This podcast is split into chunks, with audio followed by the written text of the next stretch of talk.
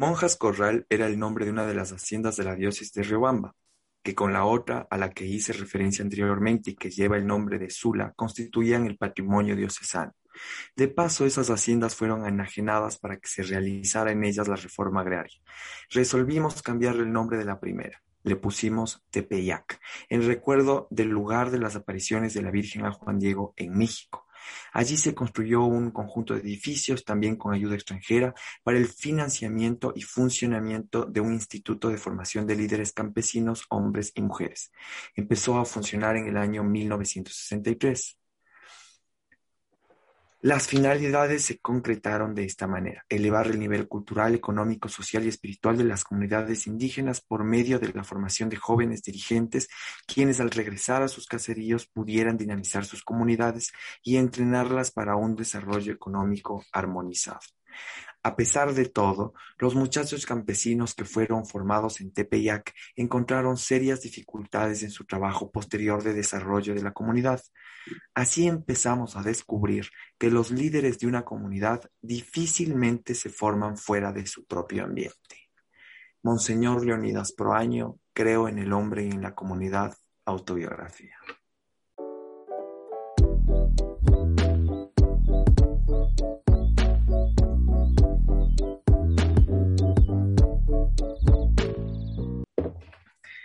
Muy buenas con todos, mis queridos hijos del yugo. ¿Cómo están? Hoy tenemos un programa. Disculparán que la cita haya sido larga, ya lo sé. Si es que todavía sobrevivieron a la cita, bienvenidos este, eh, bueno, antes de explicar la cita, para mí siempre es un gusto saludar contigo, Carlita Cuadrado. ¿Cómo estás? Hola, Nico Merizalde, hijos del yugo. Siempre, como siempre, igualmente es un gusto estar aquí, poder estar un capítulo más al aire, trayendo temas de, actualidad, sentarnos a conversar con invitados. Hoy tenemos capítulo con invitados, así que eh, por mi parte estoy muy emocionada por el tema de hoy. Y, así es. No importa la cita larga, yo creo que el tema da, da para, para mucho, para capítulo largo.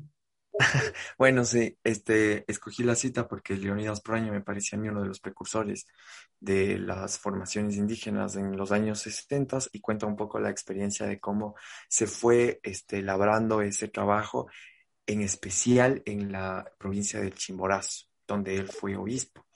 Y hoy que han pasado muchos años, yo tengo el placer de presentarles a un amigo mío que fue compañero en Fundación Fidal, estudiamos juntos ciencias políticas y aprendimos mucho del Ecuador, em, mi querido Luis Daquilema, que es hoy por hoy uno de los líderes indígenas juveniles, que a mí me parece muy admirable su trayectoria y su vida Em, también de esta provincia de Chimborazo. Por eso escogí la cita. Bienvenido Luis Aquilema, ¿cómo estás? Qué gusto volverte a escuchar. Eh, buenas noches, Nicolás. Buenas noches, Carla. Primero, agradecer por la invitación y el aprecio que me tienen. Bueno, quisiera saludar también en Quichua a todos y todas las y los ecuatorianos, Ayituta, Tupikunawan, Yucachitimican, Luis de Aquilema, kay Chimborazo Marcamanta, Chashnamican, eh, Nicolás Remaricurca, eh, Leonidas Proaño, Paimeño Canchi, Yayacuna Mamakuna Tañaupaman Aparca, Kunantuta Chaykunamanta Paranacucucho, Cochillamicane. Eh, decía que gracias por la invitación y que sí, exactamente, Leonidas Proaño fue quien promovió todo esto del tema de los indígenas, el tema formativo, desde los años 70, 60 a los 70 eh, fue muy importante, ¿no? Yo estuve leyendo algunos libros de Proaño, eh, una de ellas es Abriendo los surcos indígenas, en el cual habla mucha historia que si hay oportunidad más adelante para poder hablar. Sí, seguro.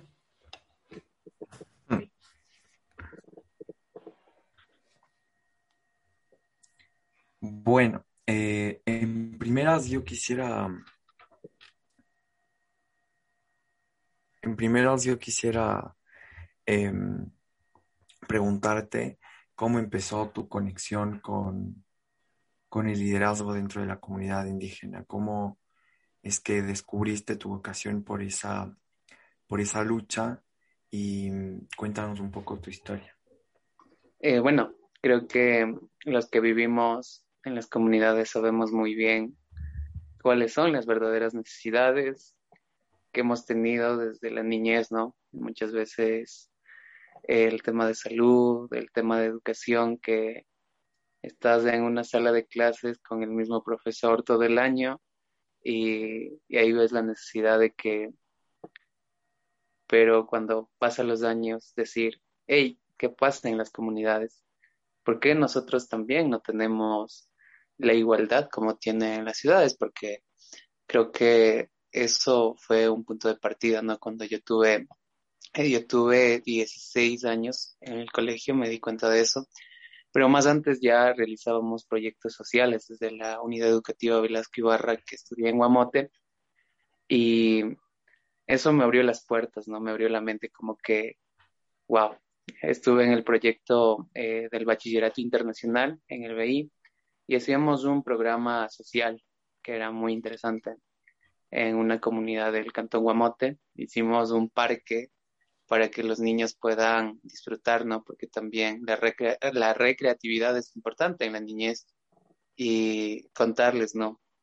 Que yo nunca tuve esa, esa oportunidad, ¿no? En la comunidad de recrearme o vivir eh, toda la niñez viendo películas o educarme de esa manera, ¿no? Pero nuestra manera creo que fue más allá el tema de vivir en comunidad, el tema de, decir, eh, de escuchar más que todo de nuestros padres, de decir, ustedes deben ser profesionales, ustedes deben salir adelante.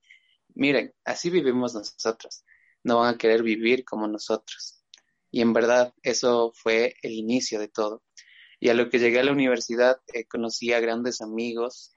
Bueno, eh, la discriminación también fue intacta, ¿no? pero creo que eso te impulsa muchas veces, ¿no? Eh, justo en nivelación, eh, sufrí como discriminación por no poder hablar bien. Creo que los indígenas tenemos falencias, ¿no? Siempre hablamos con la A y, y, el, y la U, pero nunca le usábamos la E y la O. Y es cuando hablas con, con el mundo occidental, es como que, y ahora ¿Qué dirán? Lo mismo nos pasara si aprendiéramos quichua, ¿no? Eh, sí, la verdad es que sí. Y ese fue el punto de partida, ¿no?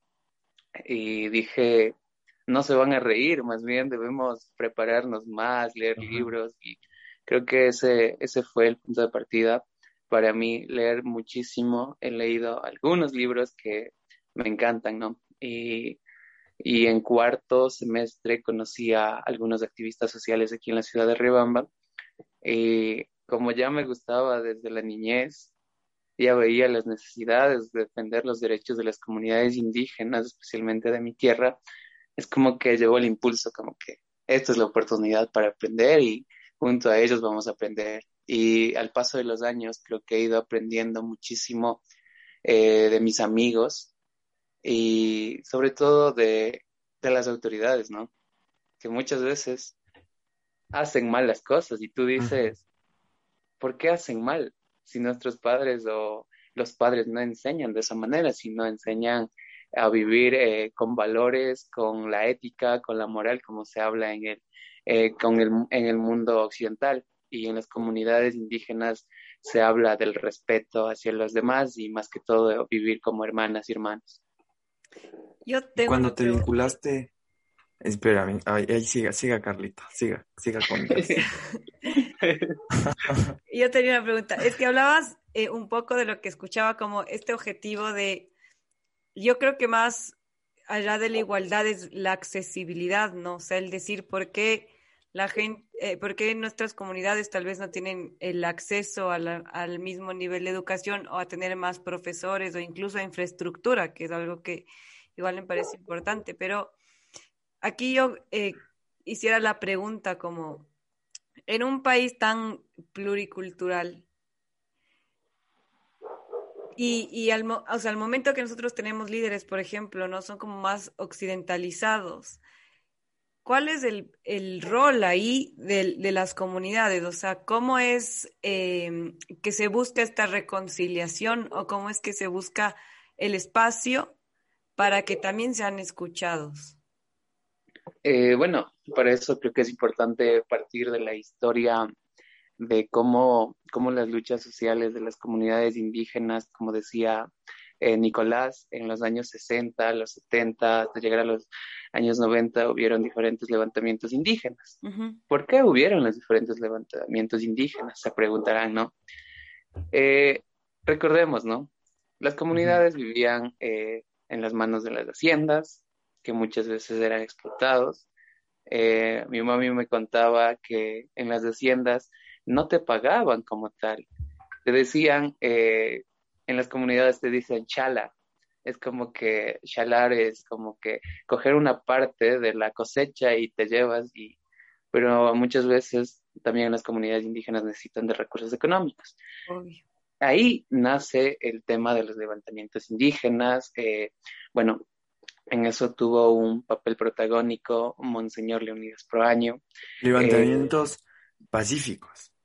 Eh, exacto.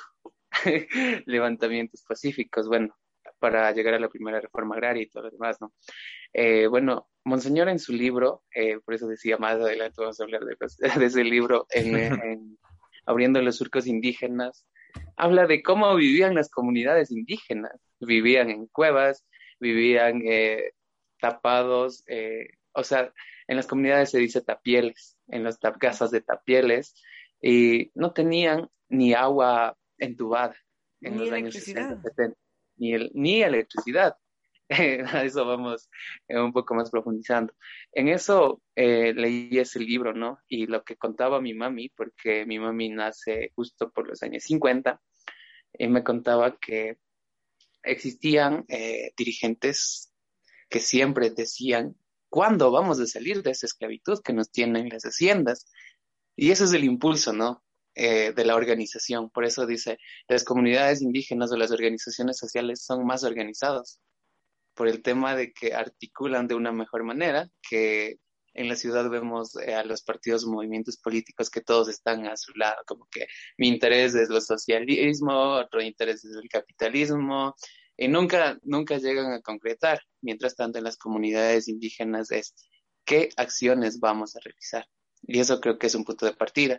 De ahí ya eh, se crea el movimiento indígena de Chimborazo aquí, aquí en la provincia, en Tungurahua, en Cotopaxi. Eh, más o menos veía que eh, al transcurso de los años se iba creando algunos movimientos indígenas y nace la CONAI como tal. Y donde agrupa todos los movimientos indígenas y toma la, la fuerza, ¿no? Como que necesitamos estos derechos, derechos laborales, necesitamos acceso a los seguros. Y ahí en, los, en el año 1998 me parece que ya como eh, tutela en el derecho a la seguridad social. Y en los años 90, como tal, gracias a esas luchas indígenas que llevaban nuestros hermanos indígenas, llega la educación a las comunidades indígenas. Pero debemos recordar hace cuánto se creó el Estado, 1830. ¿Y qué pasó en esos años? No hubo garantías de la educación, salud, seguridad, entre otras cosas. Y esto, eh, bueno, eh, yo estoy a favor ¿no? de defender a los pueblos indígenas, eh, porque sí existen necesidades, ya estamos en el siglo XXI y aún así no existen derechos al, al, empleo pleno, a la educación, a la salud, entre otras cosas. Eso creo que es un poco en el tema del liderazgo, ¿no? Eh, por ahí nace el liderazgo indígena y ahora, eh, eh, justo desde los años 2003 hasta el 2008, 2019, hubo una ruptura ¿no? del movimiento indígena como tal por el tema de, de, los intereses políticos o los intereses económicos que existían en los gobiernos anteriores. Eh, pero más aún hemos visto todos que en el 2019 nuevamente se une el movimiento indígena eh, junto con la CONAIE y entre las diferentes organizaciones sociales del país. Ahí quiero llegar. Ahí quiero llegar. bueno, Perdón que te interrumpa, pero ahí hay, un, ahí hay una reflexión que me gustaría, o sea, profundizar. Tú haces mención, es evidente, ¿no? Que desde eh, la acción de Leonidas Pro Año, aquí en el, en el centro del país, este, Luna Tobar en el sur del país, en fin, la Iglesia Católica fue eh, dando luz, dando a luz, digamos, a los movimientos este, indígenas. Durante los últimos 40 años hemos visto em, con, gran felicidad, yo pienso la mayoría de los ecuatorianos, ver cómo eh, los indígenas han tomado acción y han tomado una posición dentro del país que no tuvieron en los anteriores 150 años de la vida de la República, como tú bien lo dijiste. Pero durante estos, digamos, 40 o más de 50 años ya de lucha eh, del movimiento indígena, ¿crees que ha habido, es evidente que han habido avances, digamos, han habido avances, por ejemplo, y, nosotros los tres que estamos aquí, que pertenecemos al centro del país, vemos eh, ciudades donde la, población indígena es parte ya de la vida urbana, particularmente nosotros en Ambato mm, vemos eso. Eh, ¿Tú piensas en primer lugar que hay una diferencia de la, de la lucha indígena para aquellos indígenas que son parte de la vida urbana que aquellos de la que son parte de la vida rural? Uno. Y dos. Dos. ¿Para que, para que si te vayas de largo? Tú ves que esos movimientos pacíficos de los 60 y de los, y de los 90 son diferentes de lo que vivimos en el 2019 o el 2019 se reconcilia con eso? ¿Cómo, cómo fue? Mm, bueno, no. Eh, primero partiendo, ¿no? Eh, creo que es importante, ¿no? Eh, las luchas sociales que nuestros padres, nuestros abuelos, nuestros tíos, etcétera, etcétera, han realizado, ¿no? Y siempre yo estoy agradecido con ellos, ¿no? Porque eh, primero debemos tomar en consideración que los indígenas no eran visibilizados como tal. Mm. Eh, bueno, eran objeto de derecho, hablando del tema de derecho, y no eran sujetos de derechos. Y en el año 1998, recién es como que por las luchas indígenas, el Estado ecuatoriano reconoce la pluriculturalidad y la interculturalidad. Ya. Y, ahí es como que ya van garantizando los derechos, ¿no? Eh, pero en tema del urbano y lo rural, eh, creo que es importante analizar, ¿no? El tema de discriminación, como se dice en el mundo occidental, ¿no? Eh, dicen que antes eh, me han contado, ¿no? Mis primos, eh, mis tíos, em, o sea, mi familia, porque eran relacionados eh, al tema político un poquito, ¿no?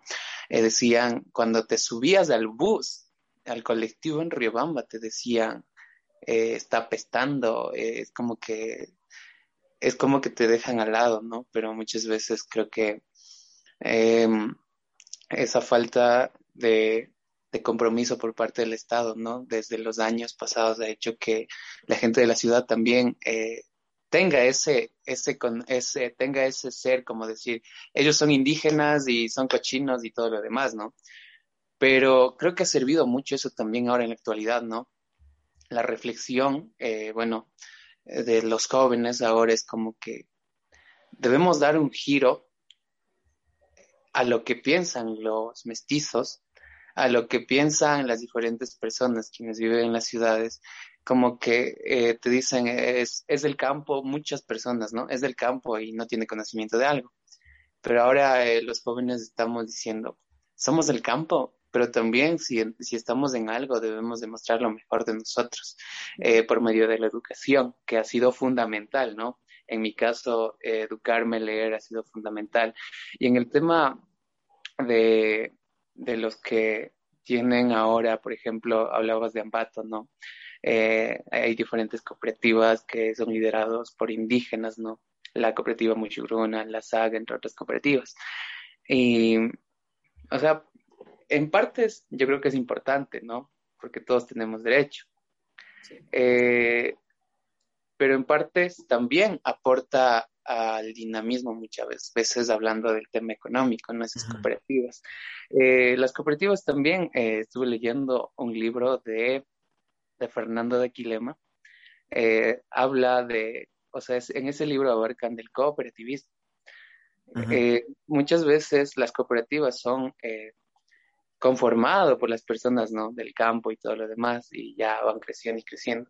Pero ahora hemos visto que las cooperativas muchas veces se han lucrado de ese principio o del término del cooperativismo.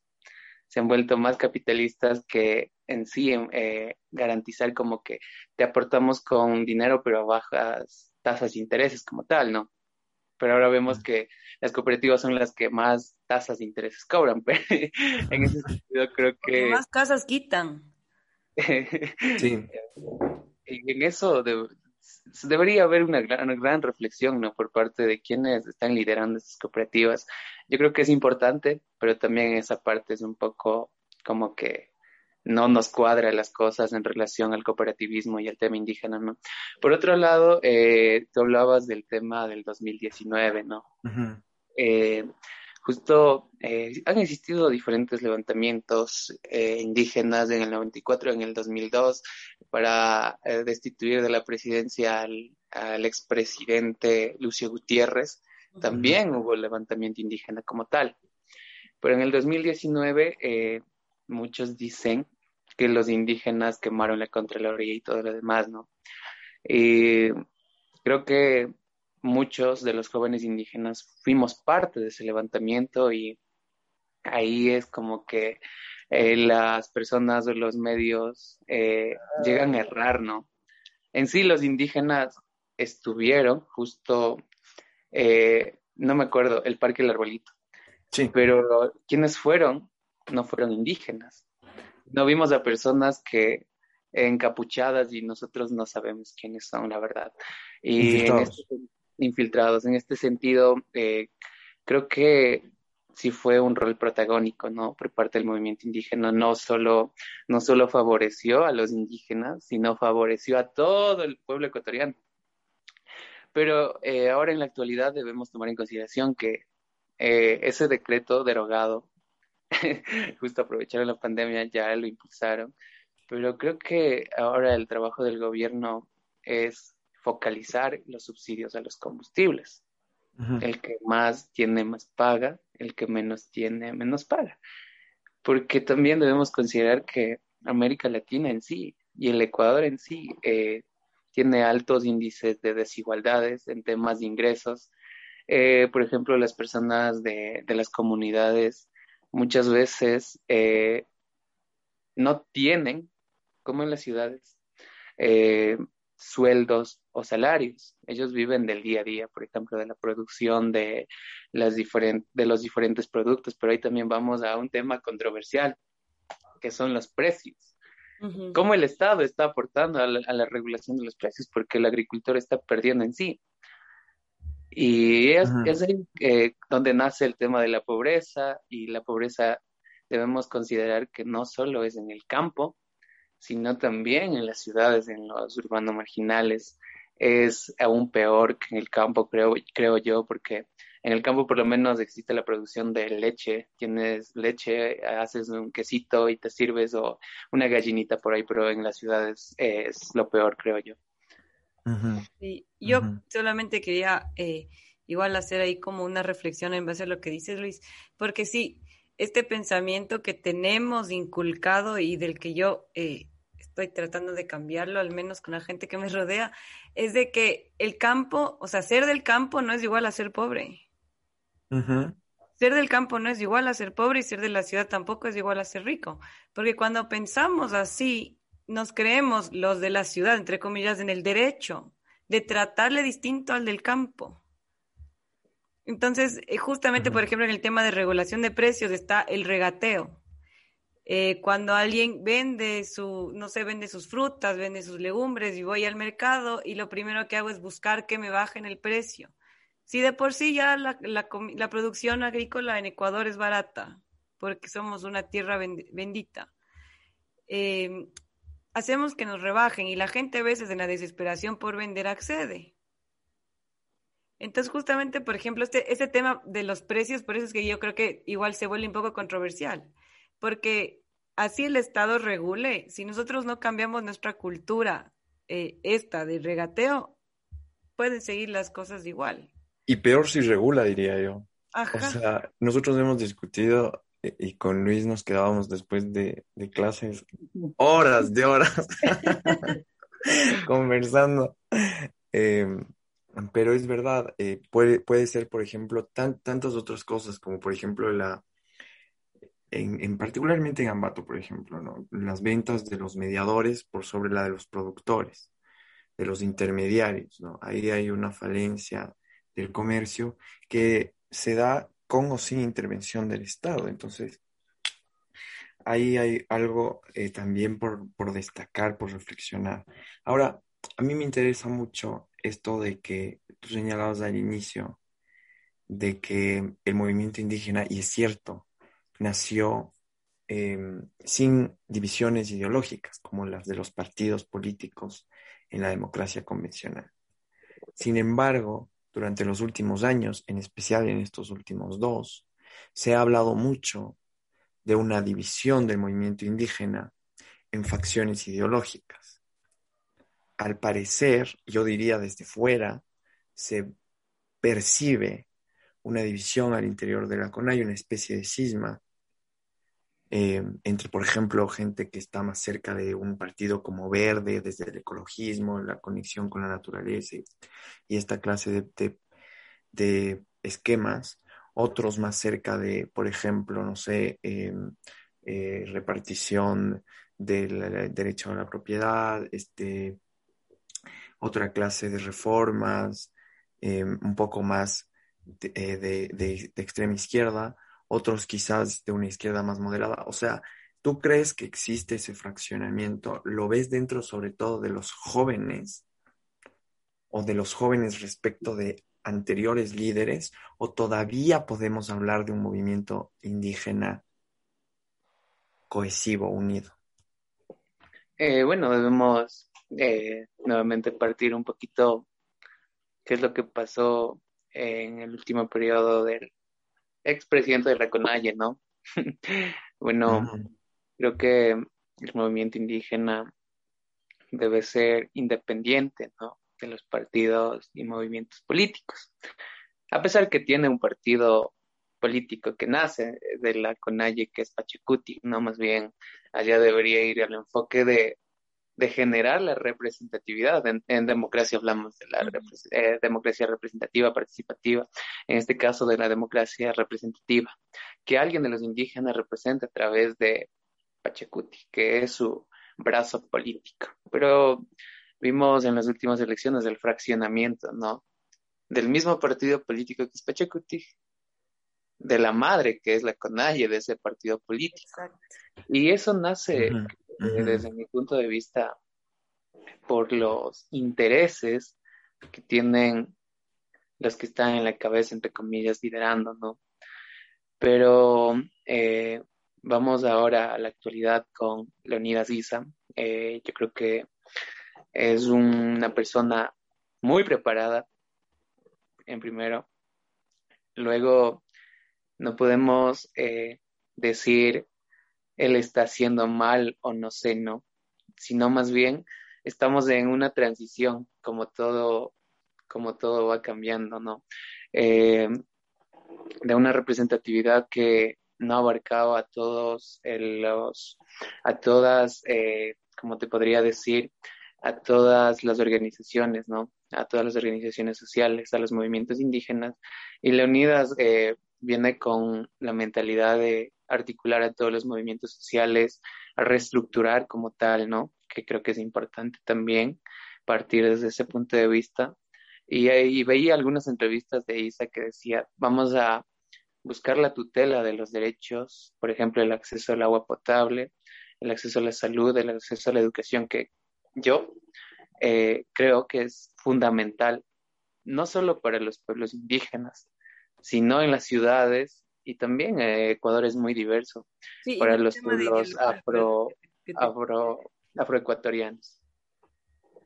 Sí, que, que yo, yo quería decir justo que eso no es tema de ideologías, más que nada, o sea, no es tema de partidos políticos, el hecho de que un ecuatoriano tenga acceso a educación, o sea, al, a lo básico, ¿no? Exacto. Eh, bueno, creo que debemos, antes de llegar a eso, partir de, de que todos, todos somos seres humanos, ¿no? Y eso creo que es la base fundamental que deben tener en los partidos, movimientos políticos, organizaciones sociales, que todos somos seres humanos y por lo tanto necesitamos el respeto del uno al otro, ¿no? En este sentido, eh, bueno, creo que la unidad también va por ahí, ¿no? En ver que los seres humanos tenemos la necesidad de estos derechos como tal, que está tutelado en sí en la Constitución, pero muchas veces aquí en la provincia hay diferentes comunidades que no tienen ni accesos viales para poder eh, llegar o para poder sacar sus productos como tal. Y en esto entra el problema de que qué están haciendo los gobiernos eh, locales, los gobiernos seccionales en pos de garantizar estos derechos que tienen o están enmarcados en la Constitución.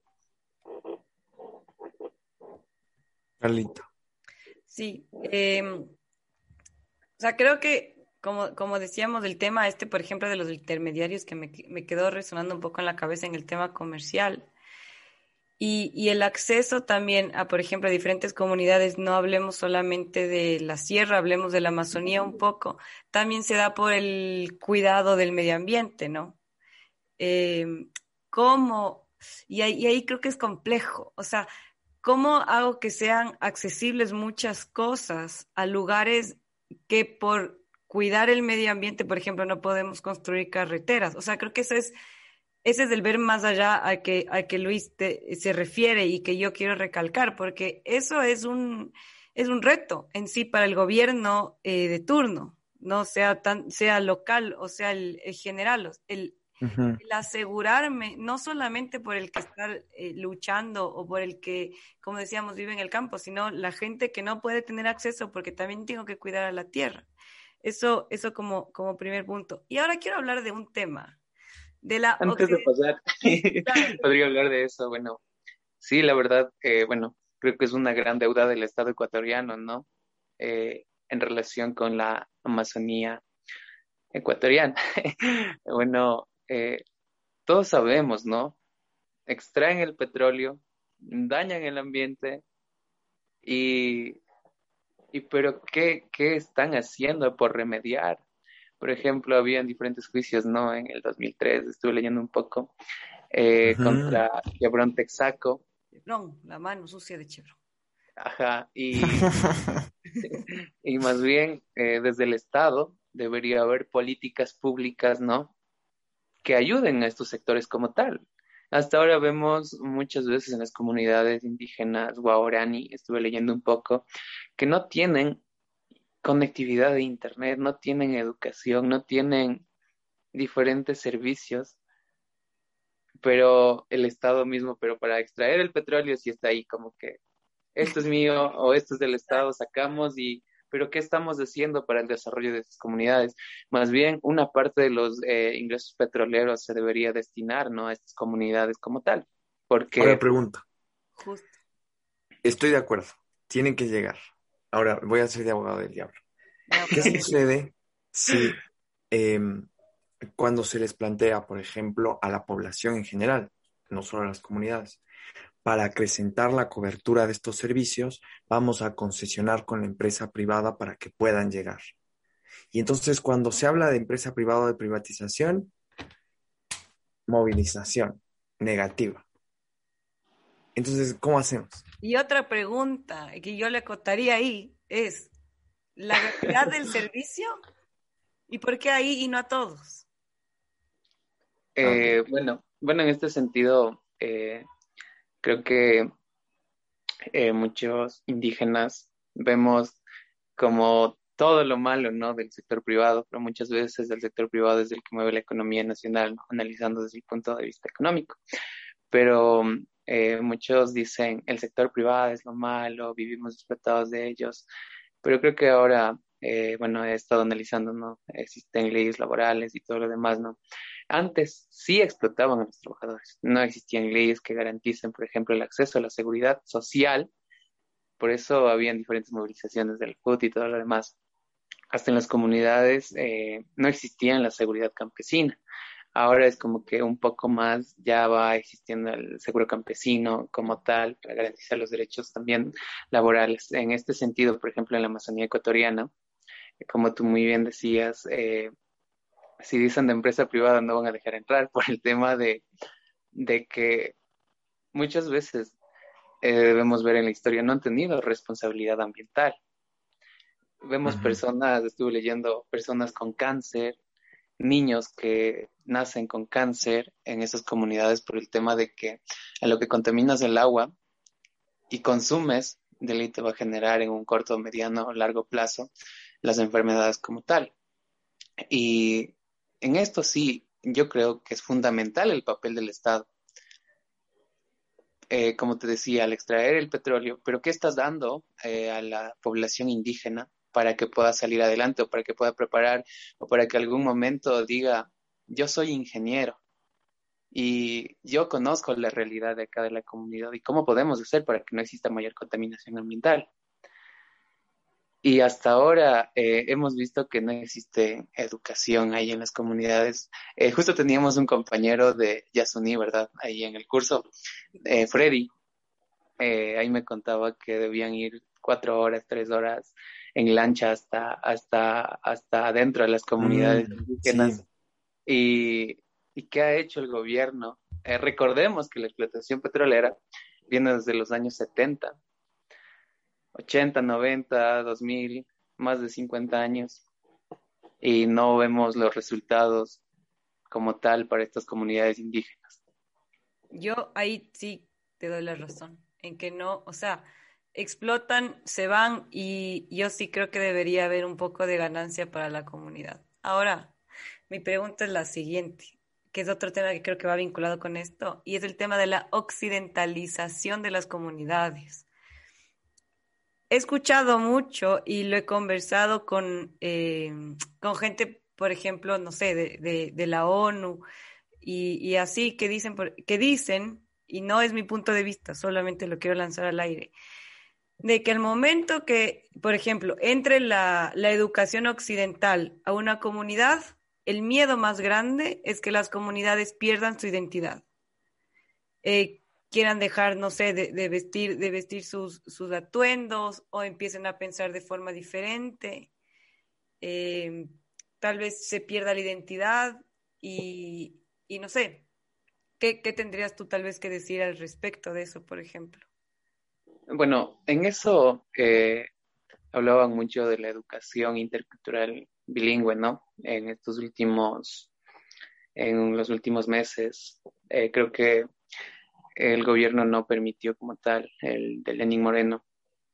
En este sentido, eh, bueno, eh, justo en ese curso que estuve con Nicolás hablábamos de lo local, que, me encantó y, me he puesto a revisar qué es lo local y, creo que el Estado tiene un papel importante, un papel protagónico en eso, ¿no?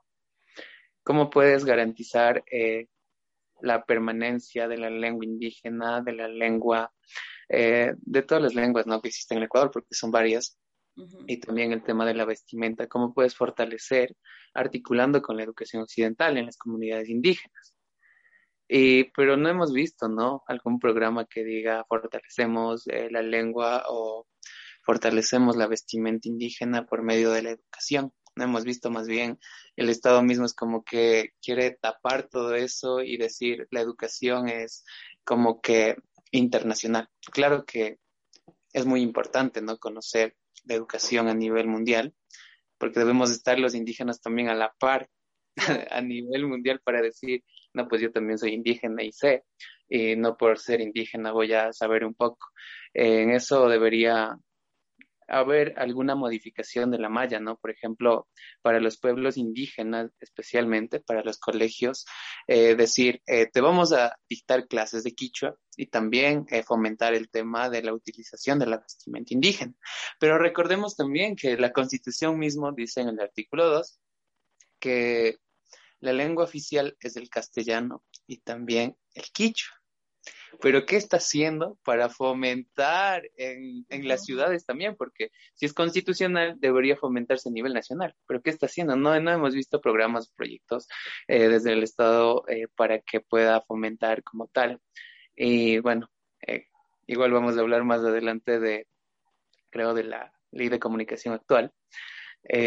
leí toda la ley. bueno, bueno, te dice te dice los pueblos indígenas también tienen derecho y todo lo demás. Pero el gobierno no te dice qué mecanismos se puede manejar para mantener como tal. Eh, estuve en un debate de esta ley en, la anterior ley que están por derogar. Eh, habían mecanismos, por ejemplo, en los medios de comunicación, el, no me acuerdo muy bien el porcentaje, el 5% de todo debe ser transmitido en lengua quichua o fomentar el lengua quichua, pero ahora es como que te deja abierto eh, a los medios. Si quieres, utiliza, si no, es como que chao. Y eso también eh, no solo va en el tema de que eh, estuve analizando, ¿no? con el tema de la posta, ¿no? Hablamos de libertad, creo que todos buscamos ser libres, ¿no? Pero también en temas de libertad de expresión en, en los medios de comunicación, creo que va de la mano con la responsabilidad de qué estás eh, diciendo o qué estás hablando, ¿no? No es de que eh, yo soy libre y por ser libre voy a decir, por ejemplo, a Nicolás una palabra que no, no, no te cabe, ¿no? Y a ti también, Carlita. Y es como decir, si yo tengo la libertad de expresión, debo tener la responsabilidad y el respeto también hacia la otra persona. Y ahí en eso también analizábamos que había muchas falencias por ejemplo, en Chimborazo, en Tungurahua y en algunas provincias existen los medios comunitarios. Y en esa ley no te, no te da ningún, ningún, eh, como decir, componente que hable de los medios comunitarios. Y en eso hablaba yo, de que los medios comunitarios también en la actualidad debería ser importante porque, porque en algunas comunidades eh, indígenas, no solo de Chimborazo, sino de otras provincias, eh, hasta ahora no tienen el acceso a Internet, pero sí acceso a una radio que se creó gracias a la Iglesia Católica y impulsado por Monseñor Proaño y siguen escuchando eso. Y por medio de ellos se educa. Pero esta ley es como que, o sea, todos tienen derechos, pero no te garantiza cómo puedes ejercer ese derecho como tal. El acceso. Eh, toca, ahora sí, ahora sí toca. Ya, ya iba a decir, entra. Primero hay que contar un poco del acontecimiento, creo. Bueno, eh, es de conocimiento público, ¿no? Pero durante la semana que estamos grabando esto, pues, tuvo una gran polémica, como acaba de mencionar Luis, el eh, nuevo gobierno optó por la autorregulación de los medios antes que por la ley de comunicación anterior. Y eh, el primer traspié que ha tenido la autorregulación se dio en TC Televisión el domingo pasado, cuando la posta, bueno, lanzó dardos contra la cara de Leonidas Issa y además hizo un acrónimo con la palabra cabrón, donde incluía de forma, la verdad, bastante desdenable la palabra campesina, cosa con la que eh, fue bastante atacado con justo derecho. Y bueno, el día de hoy que estamos grabando han presentado su renuncia a la cadena de televisión. ¿Qué opinión te merece? Ya nos has dado un poco esta, este preámbulo. Este, yo creo que sí es verdad lo que mencionas sobre la libertad de expresión, que es importante que se incorporen elementos de la plurinacionalidad en la comunicación del país, pero evidentemente tampoco estaba yo de acuerdo con la anterior ley de comunicación. Y sobre la autorregulación, a mí me parece que em, como acabamos de ver, de, cierto modo da sus frutos, porque, porque la protesta de la gente, de los espectadores, sin necesidad de ley, ha hecho que el programa se vaya de baja. Entonces, empecemos por ahí. ¿Tú qué opinas al respecto y qué se ha dicho, eh, sobre todo de los, de los jóvenes indígenas, consumidores de televisión y también de medios, de medios digitales como la posta? Eh, primero, eh, partamos nuevamente de la libertad de expresión, ¿no? Eh, bueno, debe tener todos los comunicadores y también todas las personas, porque también todos somos comunicadores en sí, porque todos nos interrelacionamos de una u otra manera.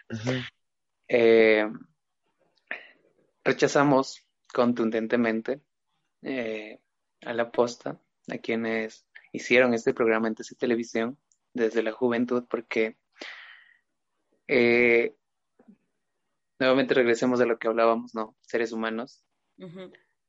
Y debería haber respeto hacia los dirigentes indígenas y respeto hacia todos, ¿no?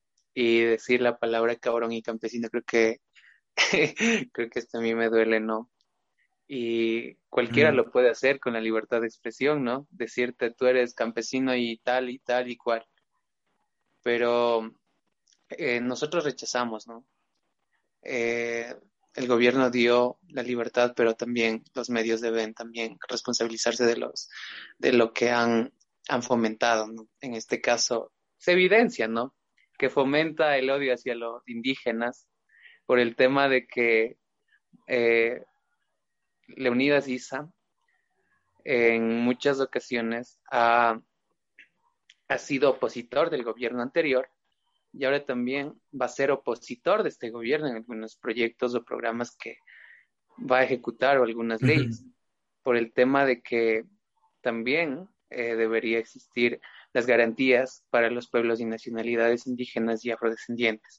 Y en este sentido, eh, Leonidas Isa no está buscando el beneficio solo para los pueblos y nacionalidades indígenas. Recordemos que estuve hablando un poco que desde mi punto de vista busca el beneficio de manera integral para todos los ecuatorianos en sí.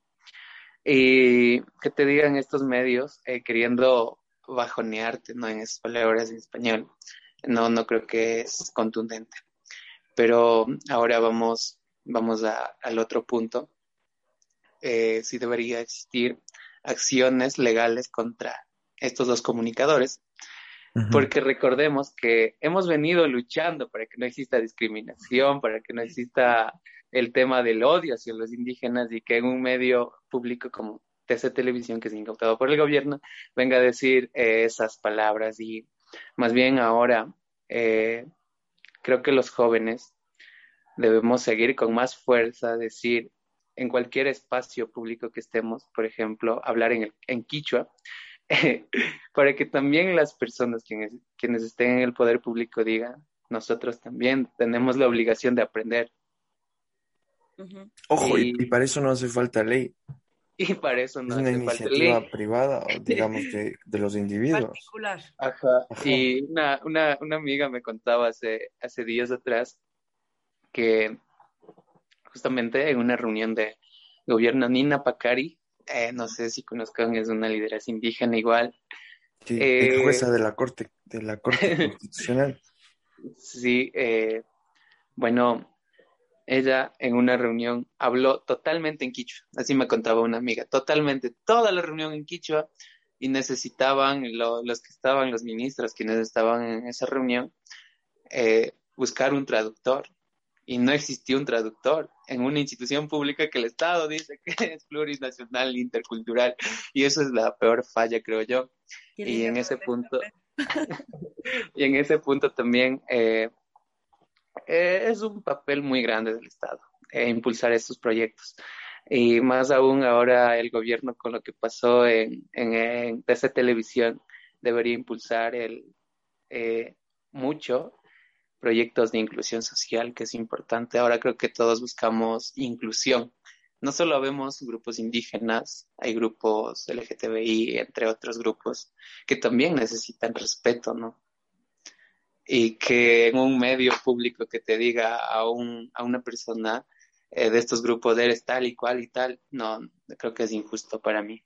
Sí, yo creo que en temas de medios sí fue un retroceso, pero se vio mucho un avance de la sociedad porque muchos, y yo eh, creo que el Nico y yo pensamos, por ejemplo, yo no estoy de acuerdo con lo que pasó en octubre, tengo eh, un cierto tipo de enojo, por así decirlo, eh, por temas de violencia, de violación de derechos, de accesibilidad que pasaron especialmente en mi provincia, que sí me enojó, pero eso tampoco no creo que sea justificativo para que otra persona agreda de esta manera al, a quien estuvo al frente de los hechos de octubre. Entonces, y al ver eso, eh, dije, bueno, yo pienso eso, y en Twitter mucha gente que también estuvo en contra de las protestas estuvo defendiendo a Leonidas Diza porque dijimos, esa no es la manera de hacer las cosas. O sea, creo que más allá, y esto, esto igual es algo que no tiene ideología es, es, solamente decir, no es, no es la manera, no porque alguien me agreda, tengo yo el derecho de, de, de, ir a insultarle en un medio público, porque a mí parecer fue un insulto. Exacto. Y creo que, creo que eso le costó la aposta, ¿no? El debut y la despedida. Sí, sí, que yo creo que sí es una victoria mucho de la, de la ciudadanía. Que sí. mucho la ciudadanía. Sí, sí, absolutamente. Y a eso después cuando digo que no hacía falta, digamos, tampoco una ley tan rígida como la que teníamos antes, porque la sociedad ha demostrado que puede encarar esas, esas situaciones con la suficiente valentía para decir, no, no queremos eso, no estamos de acuerdo con eso. A pesar de que yo tampoco comparta las ideas del señor Risa, pero tampoco voy a, a compartir esa canallada de la posta, porque no deja de ser una canallada. Porque yo no quiero, o sea, yo quiero vencer a Isa en argumentos, no, no en insultos. Entonces, me parece que, que ahí ha habido una victoria general también, sí. Exacto, eh, pero también debemos eh, ir más allá, ¿no? Y TC Televisión, no solo a esas horas, ahora en la actualidad todos los niños que duermen a las 10, 11 de la noche por ver cualquier actividad. Y estando con los padres y que la posta te, te esté insultando a un dirigente indígena es como que... Sí, sí. ¿Qué pasó? Y es como que a los niños le impulsan al, al odio o al racismo. Y no, en un medio público debería cambiar. No solo en el medio público, ahora vemos hasta, hasta en las plataformas digitales, ¿no? Que no tienen autorregulación. Y es como que las plataformas digitales tienen ahora más fuerza que los medios, ¿no? En este caso hablamos de la posta, pero debería cambiar de enfoque este programa porque tarde o temprano, chao, si no. Sí, yo, creo que va mucho en el uso de nuestra voz al final y, y sobre todo también, o sea, entender que, que si nosotros somos los, o sea, si el pueblo empieza a rechazar cierto tipo de actos como el que sucedió, como dice el, el Nico, van a desaparecer. El poder está en el espectador. Sí. O sea, lo que hemos aprendido esta semana es eso. Ajá. Y, y, y no queremos que papá Estado venga a decirnos qué ver y qué no ver. Porque yo sé qué no ver y qué, qué es lo que no quiero ver. Esa es Exacto. la Exacto. Y, y, en este sentido, más bien, invitar, ¿no? A todos quienes escuchan este medio. Eh, bueno, más bien debemos eh, tomar este, este tema, eh, por ejemplo, entre jóvenes debatir qué es lo bueno y qué es lo malo de los medios de comunicación. Por ejemplo, para mí esto es lo peor que he visto desde mi niñez, ¿no? No, visto, no había visto a alguien sí. insultando así en un medio público un dirigente indígena. Y en el programa de la doctora Polo. y en el programa de la doctora Polo. Más bien esto debería abrir debate a los jóvenes, ¿no? Decir qué estamos haciendo desde la juventud indígena para demostrar verdaderamente estamos mejor preparados que ellos, porque sí lo estamos diciendo muchas personas para no cometer esos errores, no porque no debemos cometer, sino porque tenemos el uso y la razón que nuestros padres y nuestros dirigentes indígenas anteriores nos han demostrado y también debemos seguir el ejemplo ¿no? de ellos para decir, los indígenas de ahora en la actualidad buscan un mundo incluyente, un mundo inclusivo en el cual todos sean partícipes ¿no? en la construcción del Estado, porque todos somos, todos somos parte del Estado ecuatoriano, no solo somos el gobierno y su gente o, o solo un cierto grupo, sino más bien todos eh, debemos aportar de, de una u otra manera de los diferentes sectores en la construcción de un Estado plurinacional, de un Estado inclusivo, donde respete lo primordial al ser humano y ahora en la actualidad que tú lo hablabas eh, hace poco el tema de la naturaleza, ¿no? Que también es fundamental a nivel nacional y a nivel internacional cuidar la naturaleza porque en ella estamos viviendo. Y, pero vemos en los últimos años cambios, cambios climáticos, deforestación, erosión, y qué estamos haciendo los jóvenes allá también creo que es importante enfocarnos como jóvenes y no solo de las comunidades indígenas, sino también en las ciudades también. ¿Tú qué crees que ha cambiado de los jóvenes indígenas respecto de las anteriores generaciones? Eh, bueno, eh, yo he visto que las anteriores generaciones de los jóvenes indígenas eran muy radicales, Era, son muy radicales hasta ahora es como que soy indígena y, y, chao. Y ahora, en la actualidad, muchos jóvenes vemos que vivimos en un mundo y por lo cual debemos compartir con el que sabe un poquito, pero te aporta muchísimo en temas de valores y, ética y moral. Pero debemos ver también el que sabe mucho, no, no tiene ni valores ni la moral en eso debemos enfocarnos más bien.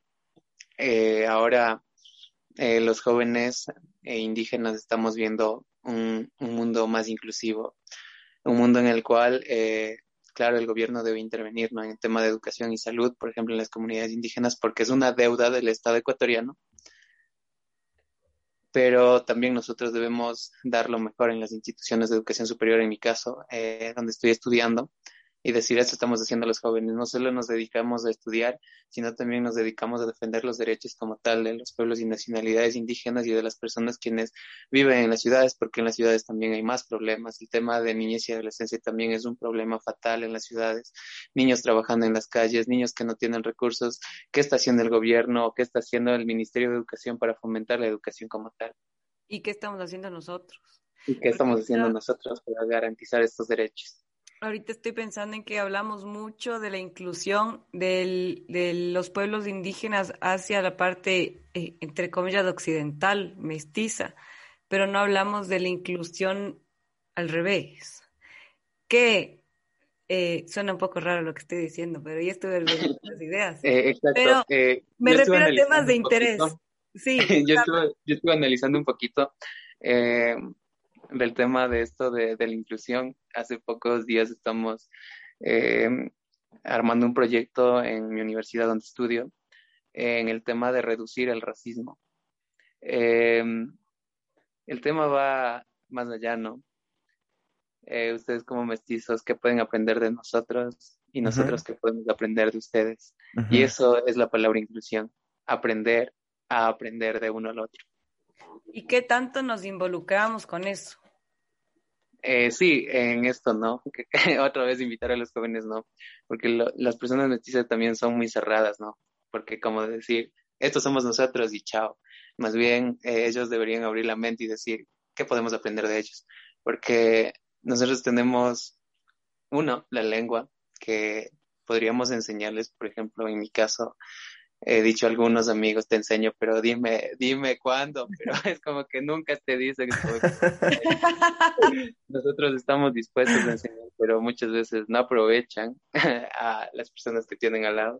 Eso también creo que iría por ahí. Sí, creo que de lado y lado. De lado y lado. Porque a veces nos ha pasado que nos sentimos nosotros así, ¿no?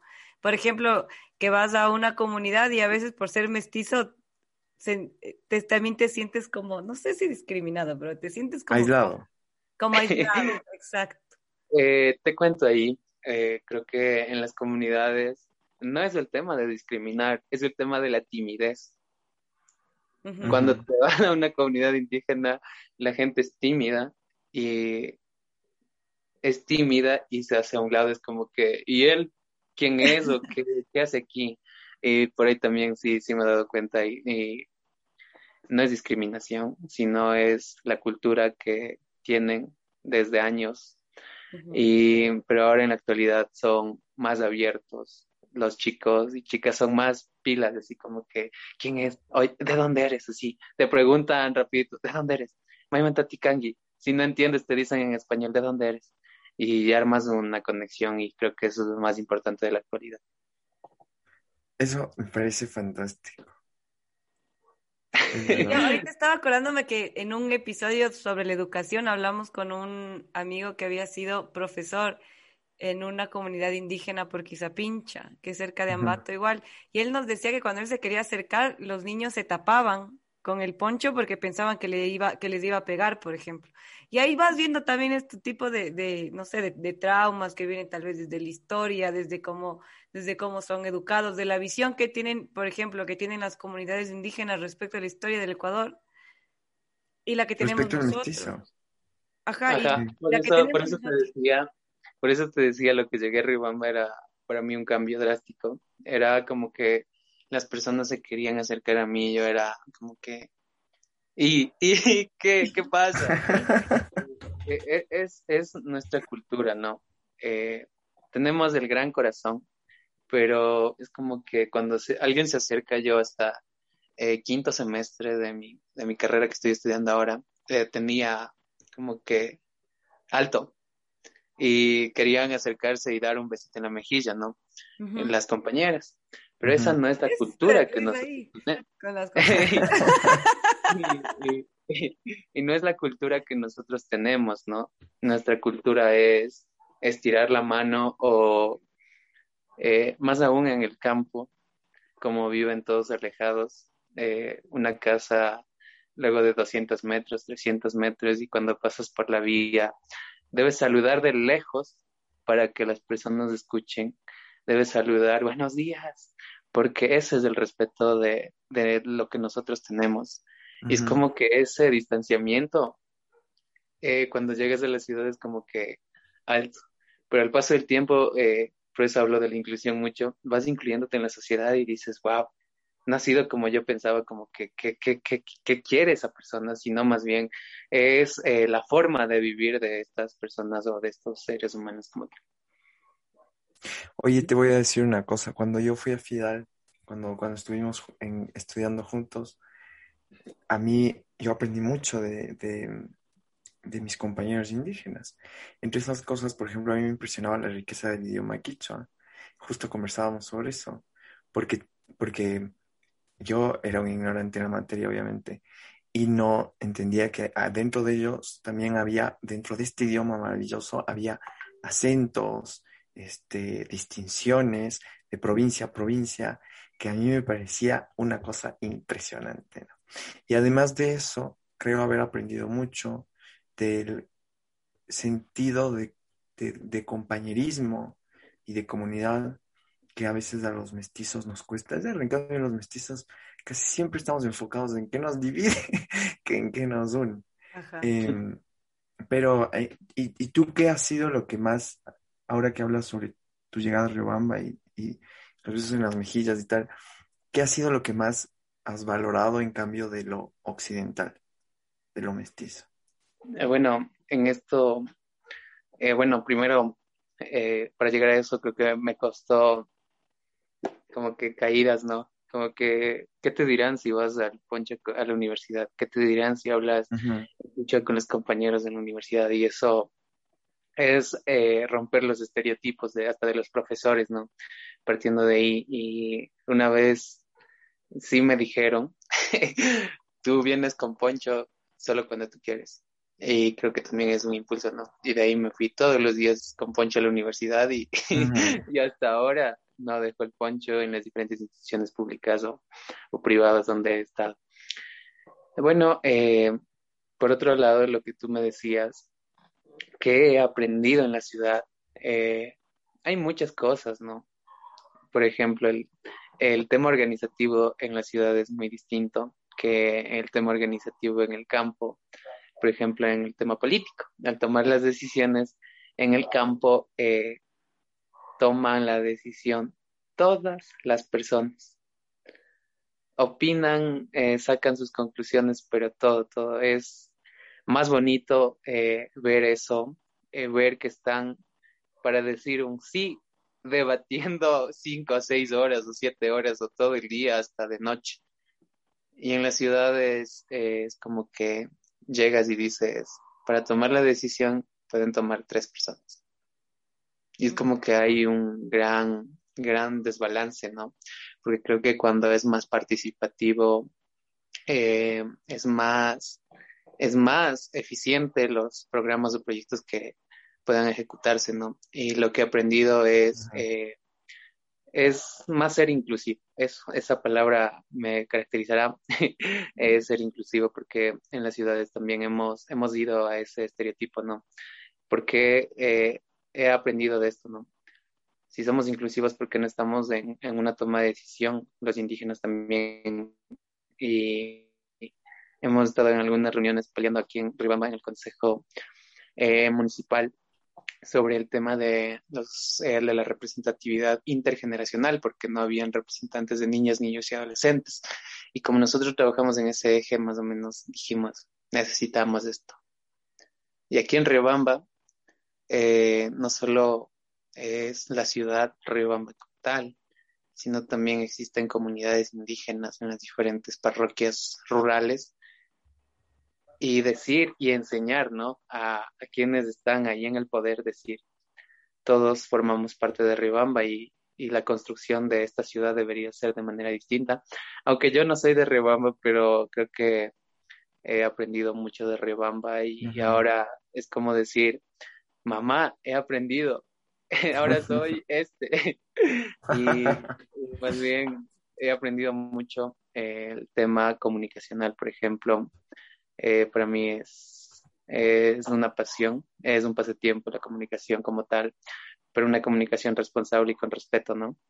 Es, y... es, un gran animador de fiestas. O sea, yo les voy a hacer una incidencia. esto es cierto, esto y... es cierto. Y en eso es como que llegas a la casa y, y tu mami te dice, ¿qué hiciste?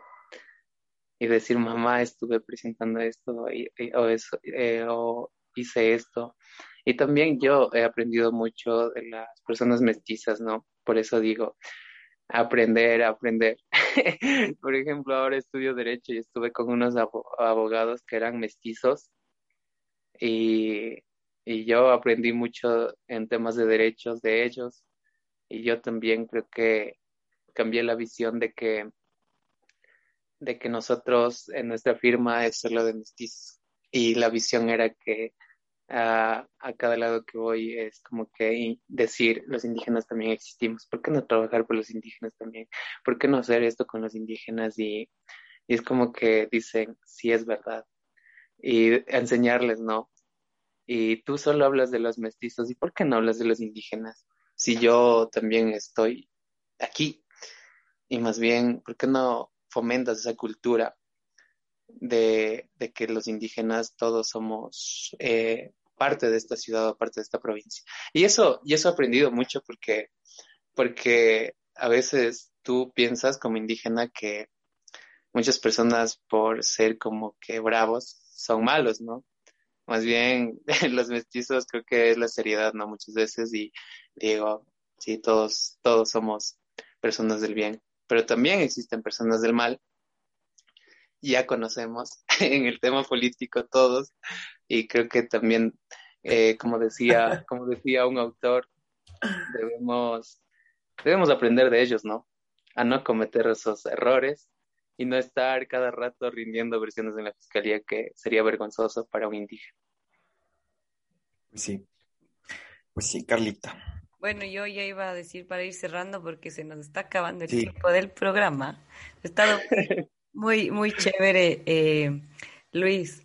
Y, y, ¿sabes qué quiero recalcar antes de cerrar el capítulo?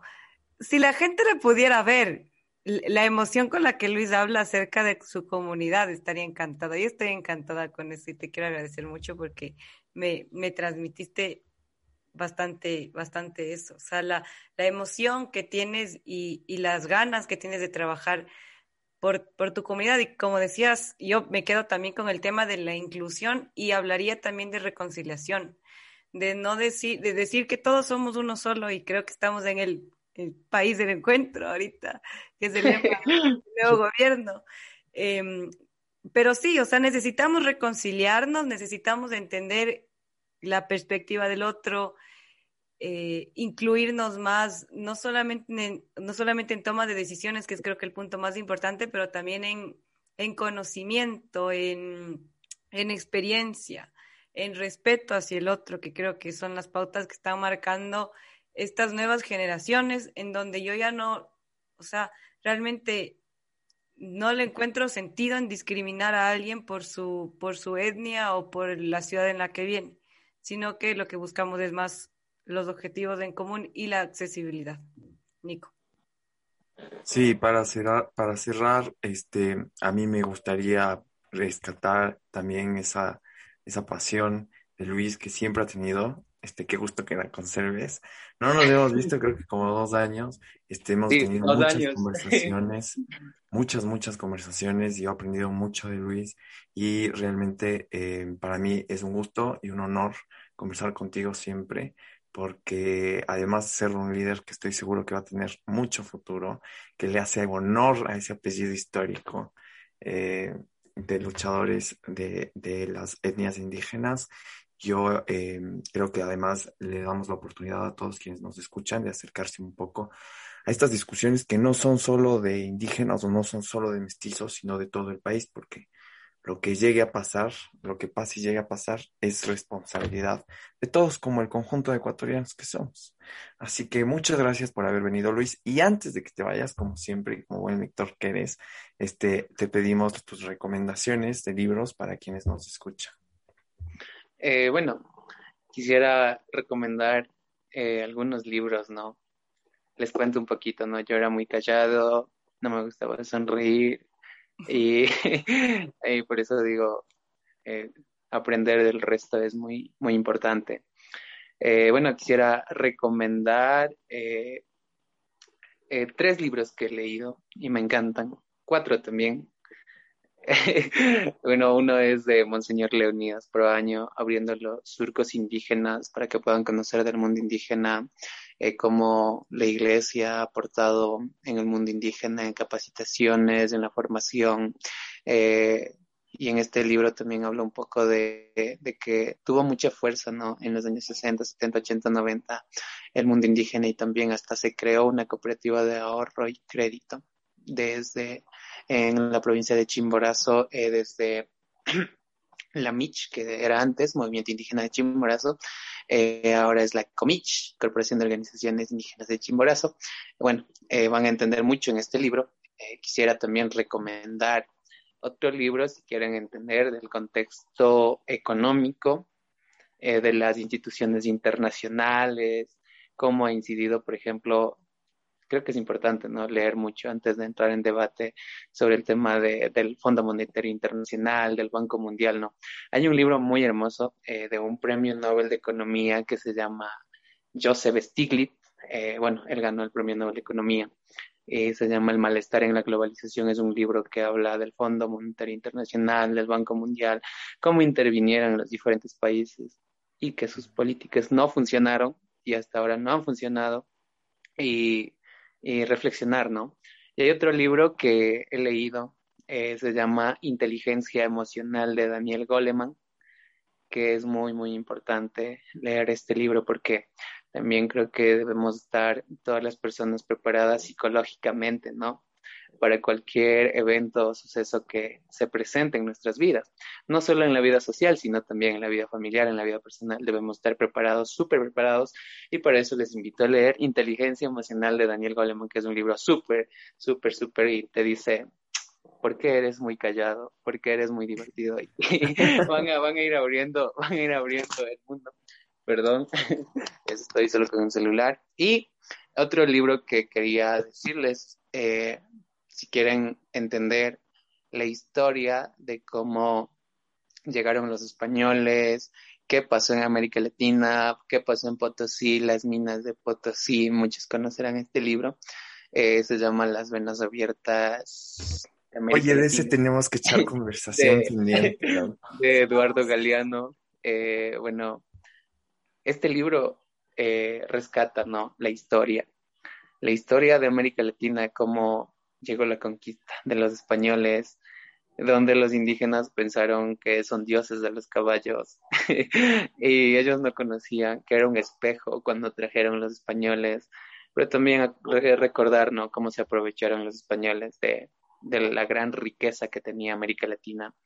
Una riqueza en minerales, una riqueza en flora y fauna y sobre todo hablando del tema de oro, decían que habían casas de oros, eh, calles de oros de Potosí, es como que el libro te abre la mente de decir, wow, ¿y qué pasó? ¿Y por qué estamos en el subdesarrollo en América Latina?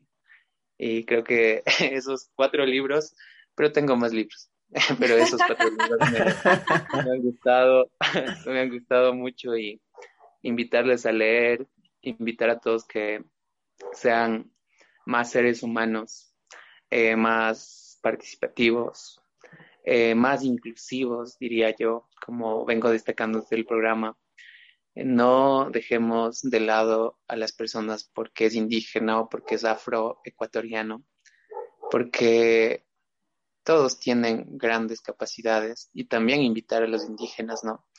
No discriminar a los mestizos, no discriminarse entre los propios indígenas, porque también, si hemos visto, más bien fomentar esa cultura de paz, esa cultura que nos lleve a todos hacia adelante. Eh, esa cultura que diga, con esto vas a ser más grande como persona, con esto vas a poder ser un ser humano que aporte a la sociedad, a la familia y a tu propio ser, ¿no? Y eso, Nicolás y, y Carlita, ha sido, ha sido un gusto de, acompañarles más bien y gracias por la invitación y a las órdenes. Muchas gracias, muchas gracias a ti, eh, Luis, de nuevo. Y qué gusto, de verdad, qué gusto que hayas venido a conversar con nosotros. Nos quedan muchas cosas pendientes por conversar, así que ahí queda. Gracias, hijos del yugo, también por haber escuchado este episodio. No se olviden de recomendarnos y seguirnos en nuestras redes sociales como arroba hijos del yugo. Hasta el próximo capítulo. Adiós.